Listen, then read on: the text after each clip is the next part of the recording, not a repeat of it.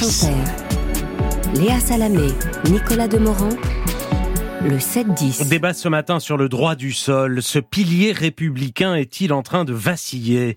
C'est Gérald Darmanin qui a mis le sujet sur la table à propos de Mayotte en annonçant une réforme constitutionnelle pour remettre en cause ce droit sur l'archipel afin de lutter contre l'immigration clandestine. La gauche s'en insurge, parle d'une attaque contre l'un des fondements de la République. La droite estime, elle, qu'il ne faut pas se limiter à Mayotte et réformer le droit du sol sur tout le territoire français.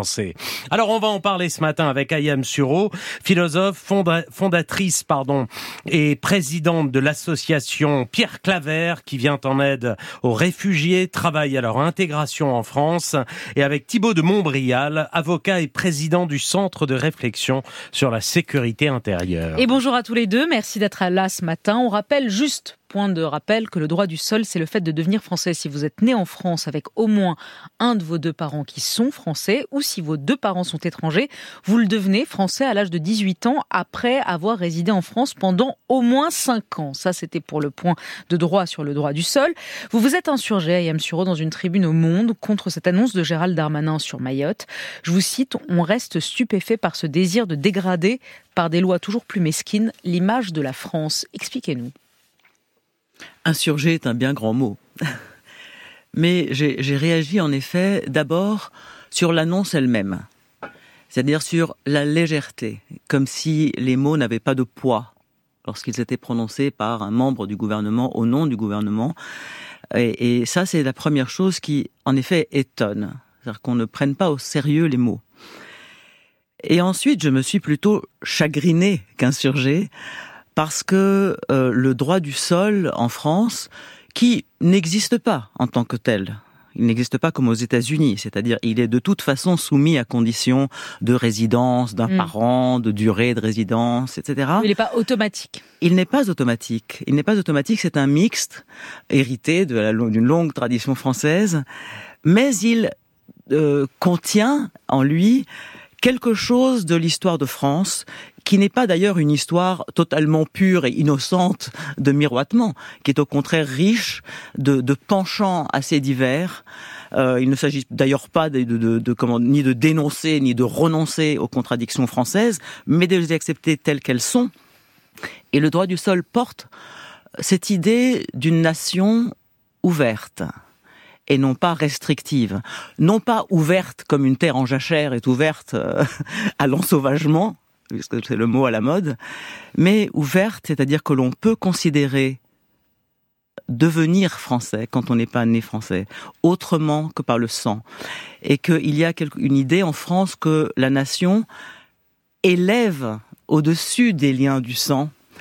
Et une autre idée euh, concurrente qui existe en même temps, vous savez, en même temps, ça pourrait être le sous-titre de, de l'histoire de France. Peut-être pour ça qu'il ne fallait pas trop en parler. C'est le moteur secret de l'histoire de France.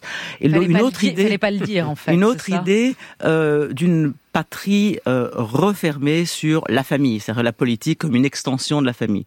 Les deux idées existent, je préfère l'une à l'autre. Hmm. Thibaut de Montbrial, qu'en pensez-vous euh, Sortir du droit du sol à Mayotte, euh, est-ce nécessaire Et dans toute la France aussi d'ailleurs, j'élargis la question.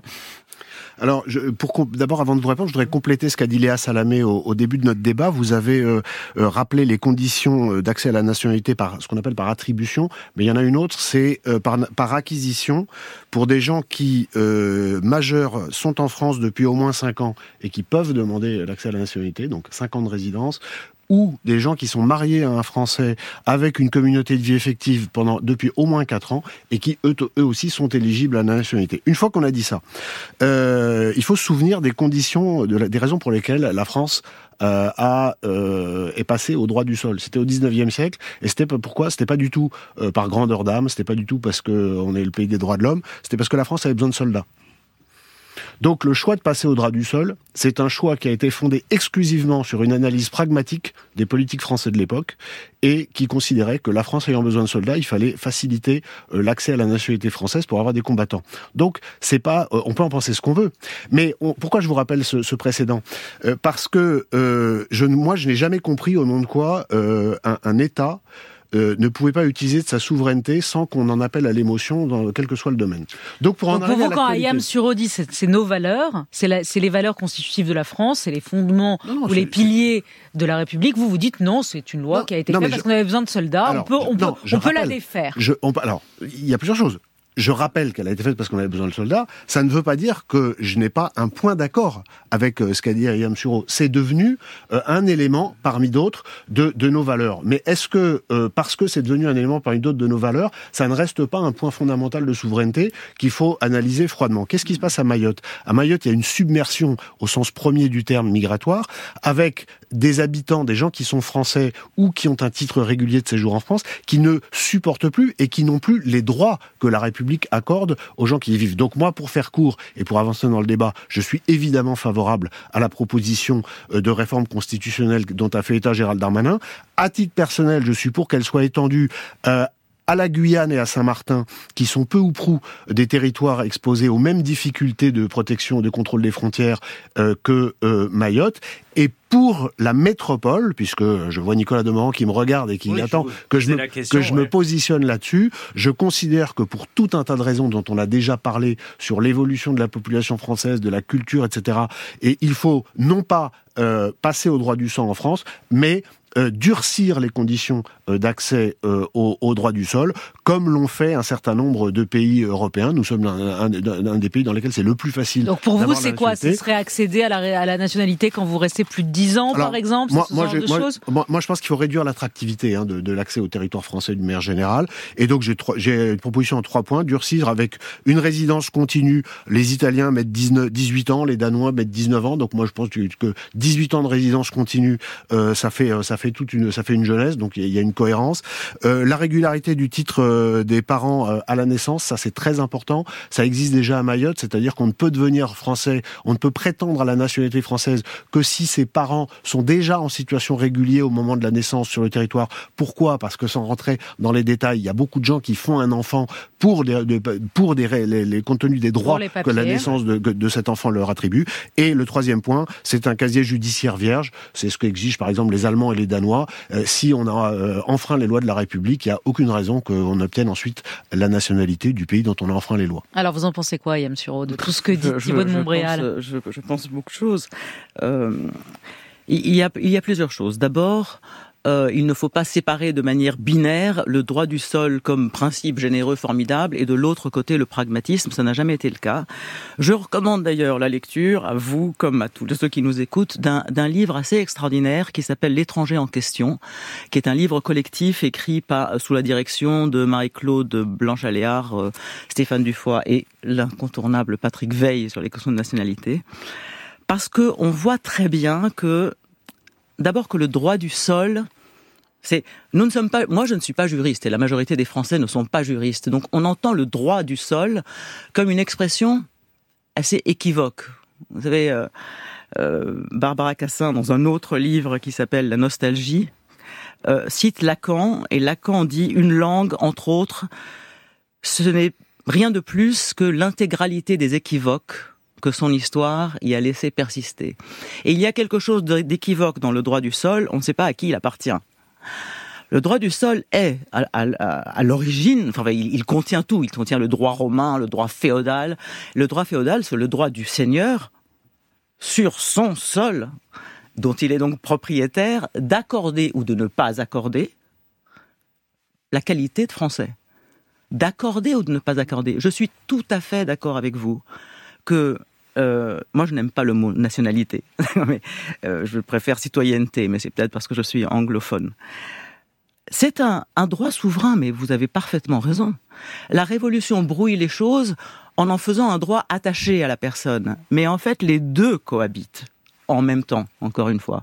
Les deux. C'est-à-dire que on a les, les, étrangers viennent, si vous voulez, un peu réclamer le droit du sol parce que les Français se sont de, donné à eux-mêmes le devoir de le reconnaître, ou la, ou la nécessité, vous, vous comprenez? Et ça a toujours été une nécessité, pas seulement pour faire des soldats. Sous la Révolution, c'était pour aussi attirer des capitaux étrangers, pour avoir des bras pour l'industrie et pour l'agriculture, pour aussi euh, propager les idéaux français à l'étranger. attendez, parce que vous avez beaucoup dit de choses. Ah, euh, dans, non, mais je, dans un temps très court. Oui, oui, mais en temps très court, je vais prendre le même temps que vous. Et, et vous parlez ensuite d'attractivité. Ce qu'il y a, ce qu'il faut voir, et je vous le dis vraiment très sincèrement, l'attractivité de la France, ça n'est pas l'octroi d'une nationalité, elle est beaucoup plus grande que ça. Et je souhaite bonne chance à, à des personnes ici maintenant en 2024 qui voudraient, par coup de décret, réduire une attractivité française construite en un millénaire de littérature, d'héroïsme, de résistance. De... Je leur souhaite bonne chance. Je, je, je, pense, je, je pense que la, votre, votre lyrisme, que moi je partage à titre personnel, parce que le roman national me touche, euh, est, est, un peu décalé de, de, de, certaines contingences très matérielles qui font qu'il y a une attractivité de la France. C'est pas le débat du jour, mais sur l'immigration en général, je pense que casser l'attractivité, c'est aussi une manière de, de, la limiter. Mais moi, je voudrais aller sur un autre point, parce qu'il y a, y, a, y a un éléphant dans la pièce.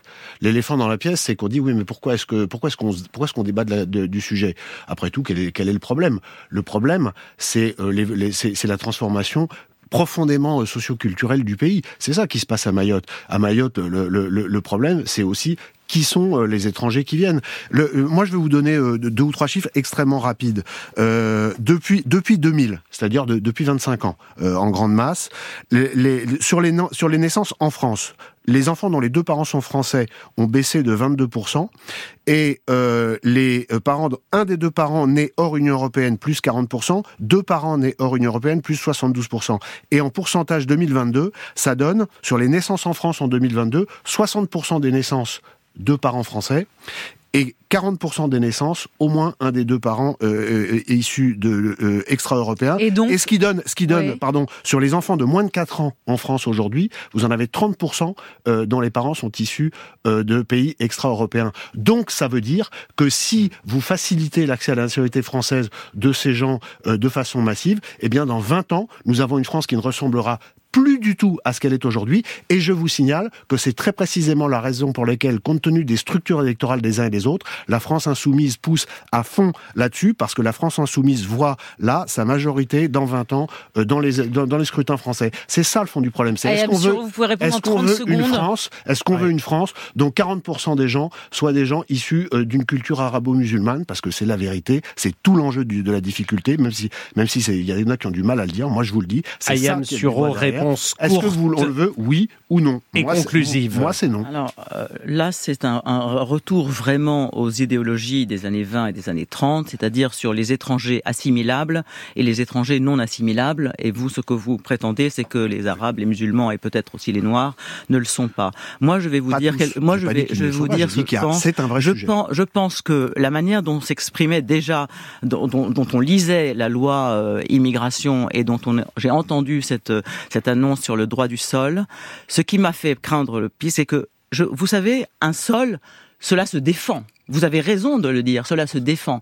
Je ne suis pas sûr que la meilleure façon de le défendre, c'est de, de provoquer ce tremblement, comment dire, c'est presque tourner les sangs des Français, car les Français sont déjà beaucoup porteurs de sang étranger, de mémoire étrangère. Ils sont les enfants de personnes qui ont travaillé pour la France, qui ont défendu la France, qui sont morts pour la France, qui ont écrit pour la France, et, et mettre comme ça de côté les Français de sang et les Français euh, de, de choix les Français de choix, c'est une manière au contraire de diviser le pays dans un temps de guerre. Il est déjà Et je suis, je suis avec vous, d'accord avec vous que nous sommes dans un temps de guerre. C'est pas le moment de désunir le pays, c'est le moment de le rassembler. Et Merci. de le rassembler autour d'une culture commune. Merci à tous les deux. Merci à tous les deux. Merci à tous les deux. Ayam Suro et Thibault de Montbrial. Il est 9h21.